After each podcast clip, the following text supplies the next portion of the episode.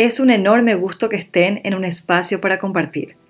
Este es el episodio número 13 y hoy está con nosotros la nutricionista Quetzali del Río. Ella vive en Asunción, Paraguay. Tiene dos títulos universitarios. Es ingeniera comercial por la Universidad Americana y licenciada en nutrición por la Universidad del Norte. También tiene un posgrado en diabetes y obesidad por la Universidad Favaloro, Argentina es facilitadora de mindfulness y coordinadora del Servicio de Nutrición del Hospital Geriátrico del IPS, Instituto de Previsión Social. Además de todo esto, es esposa y es mamá de tres hermosos niños. En este podcast, ella nos habla de la importancia de comer sano. Se dice fácil y rápido, pero cuesta la vida lograrlo. Bienvenida Quetzalia a un espacio para compartir. Bueno, muchísimas gracias por la invitación para compartir un poco de nutrición eh, con todos tus lectores y oyentes. La gente habla mucho de alimentos ultraprocesados o alimentos superprocesados. ¿Podrías explicarnos en qué consiste este tipo de alimentos? Bueno, los alimentos ultraprocesados son elaborados en forma industrial, vienen envasados y muchas veces listos para consumir. Pero para entender un poquito más de ello, a mí me gustaría hablarles de la clasificación NOVA, que justamente agrupa los alimentos según su naturaleza, el grado y el fin del procesamiento. Esta clasificación eh, fue desarrollada por un núcleo de investigadores epidemiológicos en San Paulo, Brasil.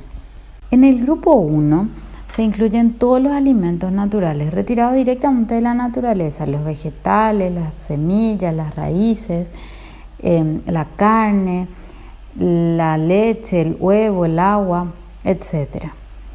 En el grupo 2 se incluyen sustancias derivadas del grupo 1, o sea, de los naturales, pero que pasan por un mínimo proceso que puede ser refinado, prensado, moliendo o secado y no pueden ser consumidos por sí solos como el azúcar, la sal, los aceites y la manteca.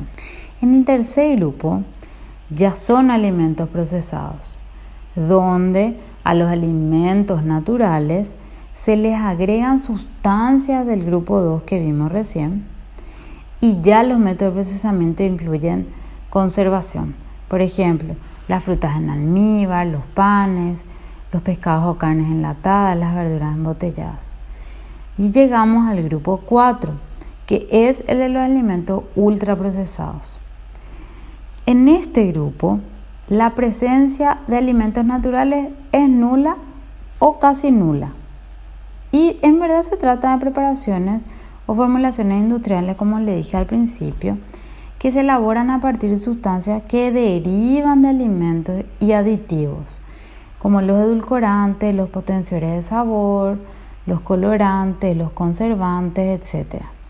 Aquí tenemos las bebidas no alcohólicas, los snacks, todos los empaquetados, dulces, salados, los nuggets, helado, todos los cereales para desayuno, las sopas instantáneas, los panchos, hamburguesas, las comidas preparadas listas para calentar. Son tan ricos, están tan a la mano y los niños y los no tan niños nos volvemos locos por ellos. Pero la perfección no existe. Y estos alimentos tenían que tener el pequeño defecto de ser muy perjudiciales para nuestra salud. Son tan perjudiciales porque están llenos de azúcares simples, grasas no saludables como la trans, eh, están llenas de sal, son bajas en fibra y también son bajas en minerales y vitaminas. Todo esto hace que aumente el riesgo de enfermedades como la obesidad, la diabetes, las enfermedades cardiovasculares, los problemas de colesterol y triglicéridos elevados, la hipertensión. Y ya varios estudios asocian al consumo de estos alimentos con muerte prematura y mala salud. ¿Y cómo nosotros podemos reconocer estos alimentos, Quetzali? Para reconocerlos, consulta el etiquetado del producto. Generalmente, estos cuentan con un número elevado de ingredientes, 5 o más, y tienen nombres poco comunes, que generalmente no son los utilizados en nuestra preparación cotidiana en la cocina, como jarabe de fructosa, maltodextrina, grasa vegetal hidrogenada, etc.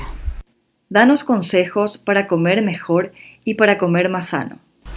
Me encantaría transmitirles lo importante que es comer menos de cajas y basar nuestra alimentación en alimentos naturales. Usar menos sustancias dañinas como los aceites, sal, azúcar. Cocinar más sano.